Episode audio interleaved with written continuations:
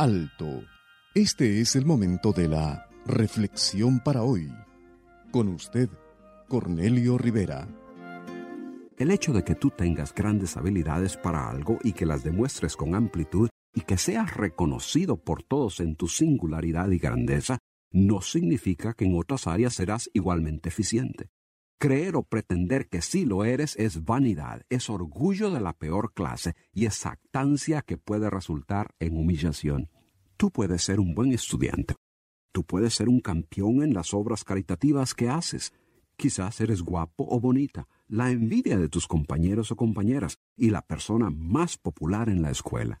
Es posible también que tu fama esté en las fechorías que hagas. Para los miembros de tu pandilla eres un héroe. No importa cuál sea esa fama y esa reputación buena o mala, no importa cuál sea la posición a la cual hayas llegado, la aceptación que tengas ante los demás, ¿crees que con lo que eres y con lo que has logrado puedes impresionar también a Dios y necesariamente hacerte acepto delante de Él? Dios no quiere que nadie se gloríe pensando que porque es algo, o porque tiene un nombre famoso, o porque posee recursos, que Dios le aceptará. Dios quiere que toda persona, ya sea de nombre o no, que tenga algo o nada, se humille ante Él y reconozca que lo que nos hace aceptos o famosos o capaces ante los hombres nunca será suficiente para satisfacer la demanda de Dios para aceptarnos.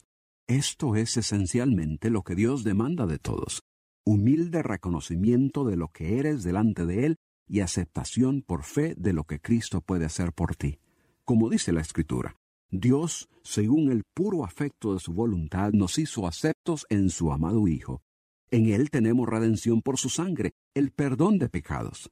Ya sea que tú no tengas nada en este mundo, o que tengas mucho y seas algo, no pienses que lo que aquí logres te da el derecho de ser algo delante de Dios. Debes sinceramente humillarte ante Él. En Cristo serás un verdadero Hijo de Dios y en Él tendrás todo lo necesario para la eternidad. Si la palabra de Dios ha despertado en usted interés en el área espiritual, comuníquese con nosotros. Escríbanos al correo electrónico preguntas arroba elcaminodelavida.org.